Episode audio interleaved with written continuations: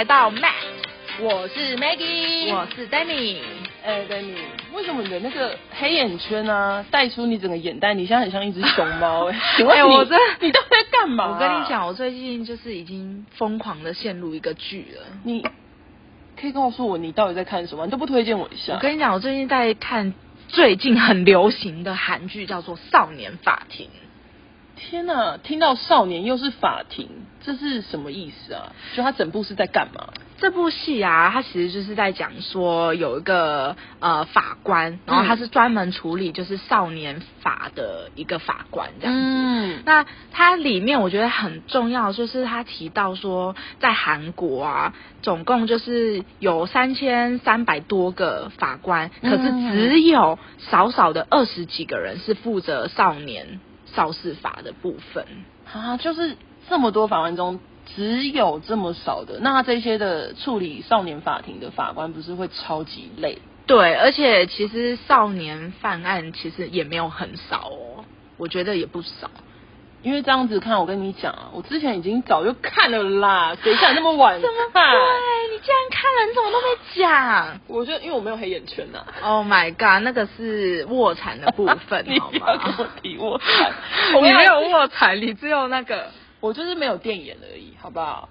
你是你不要不要，我要跟大家分享，就是 Maggie 的眼睛是藤木倒三角眼，Demi 就是电眼，他就是取笑我。我跟你讲。各位观众、听众，我的眼睛就是特色。哎，我们回到今天的主题，好不好？好好，不要再谈论我眼睛。哎，我们今天主题就先就是少年法庭，没错。那其中我不是说英先，其实已经看了，毕竟这么夯，我怎么能？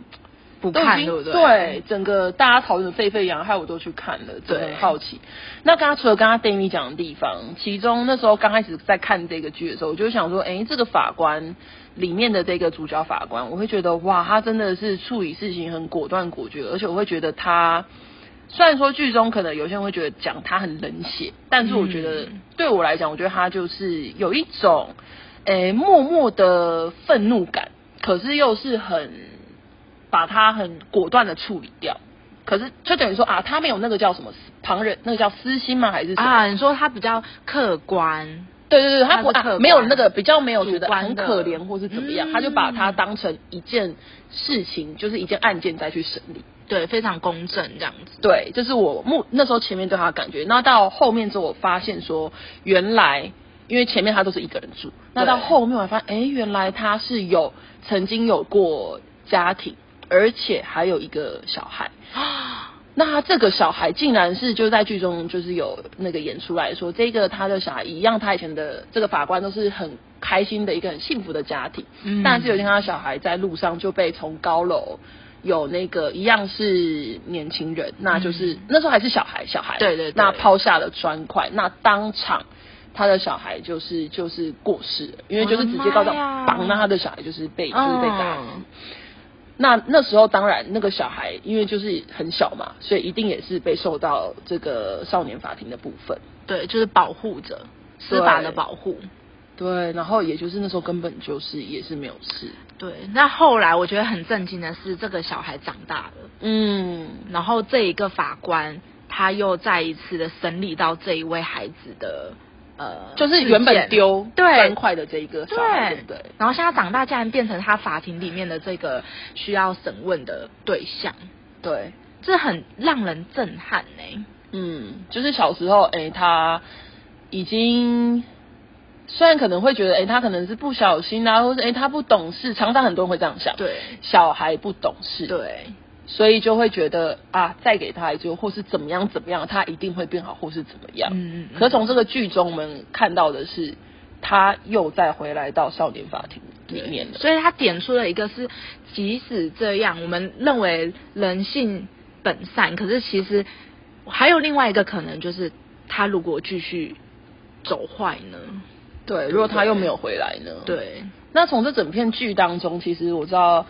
不包哎，包括我们或是很多的可能看了这一部就是少年法庭这一部的人都会觉得，哎，这有个探讨的议题就是少年法该存在吗？我们要废除吗？对，没错，因为我们总是认为就是少年法的存在有时候会呃过度的保护这些青少年，所以即使他们做了一些很严重的呃的事件，犯了很严重的法，可是都会被保护，而且没有办法去重判。真的，而且其实呃这边额外提一下，就是在很多的不管是报章杂志啊，或是很多研究，其实都有讲说。小孩其实你教的话，他是会懂，他是可以了解的。嗯，所以其实我会觉得说，这个法的话，哎，他这么小，小小年纪就是这样对抗司法，那他都不能尊重这件事，那他长大了呢，可以怎么样去做？对啊，他应该就是你教他，跟他说，他是能听得懂的，只是他怎么表现出来而已。对，所以我觉得从小司法教育的呃的。就是很重要，因为像我们现在也在推嘛，呃，国小、国中也都在推，就是要融入一些对对对教育都要融进，就让小孩能了解这些东西。从那个韩国的少年法庭这个剧啊，我们就是延伸到回到我们的台湾。其实台湾呢，其实也有少年处事件处理法。嗯，那这个法呢，其实就是在保护十二岁以上。然后到十八岁，呃，未满十八岁的青少年。对，其实这个时候他们年纪已经也，我觉得其实已经足够的认知，可以去分辨什么是该做或什么是不该做。对，就是该遵守的，包括毕竟他们已经能在这个当下也能遵守校规，嗯，也都能理解校规。那我觉得他理解校规，哎，那更高层的法律的层级。这个不是又是更基本的一件事吗？对啊，对啊，而且刚刚我们还了解到一件事：十二岁以下的这些儿童，他们犯的任何的罪，对，完全都没有事情，对，就是除罪法，对，直接就是，也就是我会很震惊的是，哇，如果他们当下如果被是蓄意的，可能。可能有人请他去做了什么事，那是不好的，那他们都是没有事情的。对，然后因为他们可能很容易就变成就是比如说诈骗集团，然后车手，然后就哎你去做这件事情，反正你也不会被判刑。对，嗯，所以这个儿童。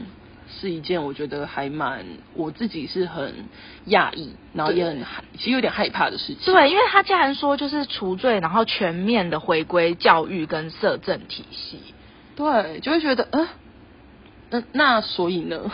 对啊，难不成就是这种行为重大，然后却直接把他又再放回到？正常的教育体系，这样子真的好吗？嗯，这是我们真的是打一个大大的问号。对，那我们回来，我们刚刚讲的少年台湾的少年事件处理法这个部分，他的年龄就是刚刚 Demi 谈到的这个部分。那他这里面，我们其实有想了很多，从韩国的这一部片，那回到了我们台湾的这边，我们在想说这些。嗯，犯了一些可能触犯了刑法的这些少年，或是其他的可能，呃，吸毒或者是偷窃或是怎么样的一些犯法的行为，他们真的可以有改过自新，或是真的觉得自己错了吗？对，我觉得这真的也是需要打一个大大问号。比如说，其实从我们自身教育界，其实也会接触到这一类型的孩子。对，因为毕竟小孩在学校犯错，哎，我觉得没关系，因为你现在在学习的阶段，嗯，但是我会觉得说，我们老师其实都会觉得说，犯错我们会觉得希望你知错能改，对，因为我们现在就在教育嘛，我们在教育的一个过程、一个环境当中，对，但是常常当然也有很棒的学生，他们会说，哦，从原本不知道，或是可能没有注意到而犯下了一些错误。那但是了解之后，他们会去更正、更改自己的这个部分。对，但是像刚刚 Demi 提到的，真的每一个都会吗？嗯，因为像我们最近就在处理已经过了一个月的事情。我们前一个月的时候，哇，那时候那我记得两周，快要两周的时间，我觉得有了蛮久的了。对，因为那时候整个就是，哎，这一件事件牵连了非常多的学生，对，几乎已经。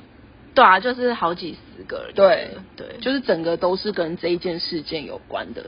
那 Maggie 这边大概就是快速的简述一下这一件的事件。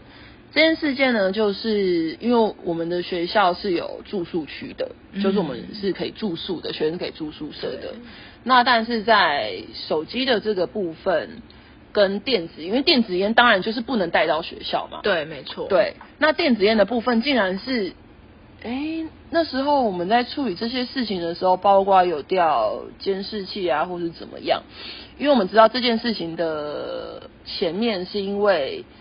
就是从小道消息知道这件事情，那了解之后，我们当然要赶快处理嘛。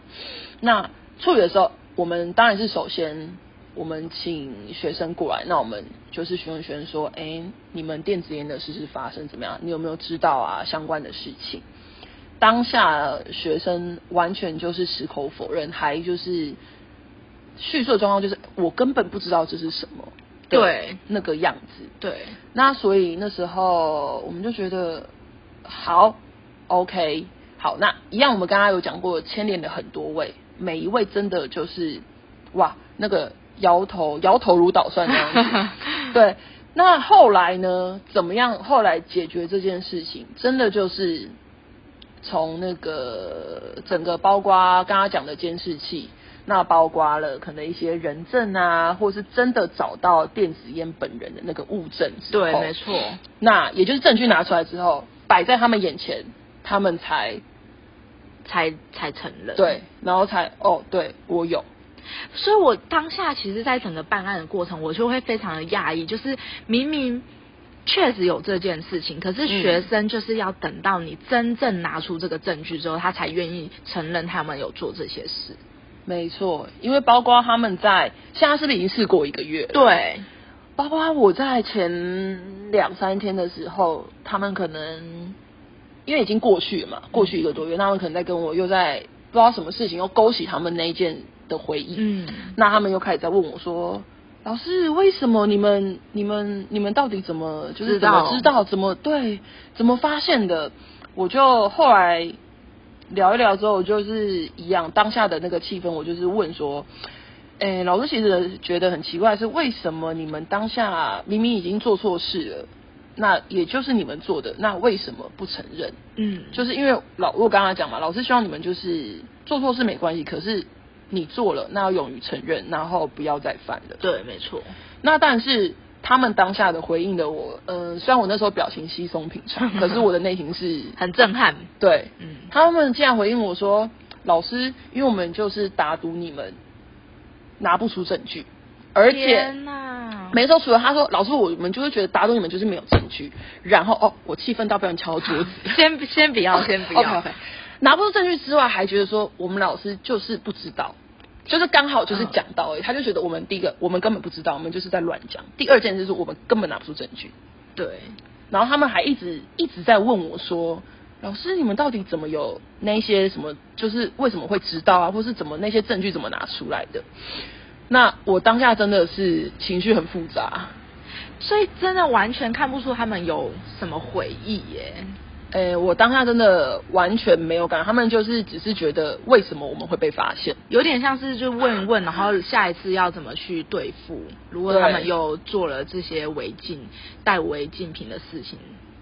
对，而且他那时候还有分享一个，就像好了，嗯，刚刚讲到我们回来少年法庭这边，就算他们在说我以前被诶警察抓去啊，对他们有分享到，对他们竟然说。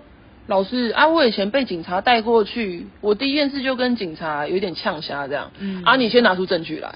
嗯，哇，我听到的时候真的是觉得，这个到底是这到底可以怎么样去把他的呃教化，可以说教化吗？就让他整个教化吗？对，整个可以让他真的知道他做这些真的是不好的吗？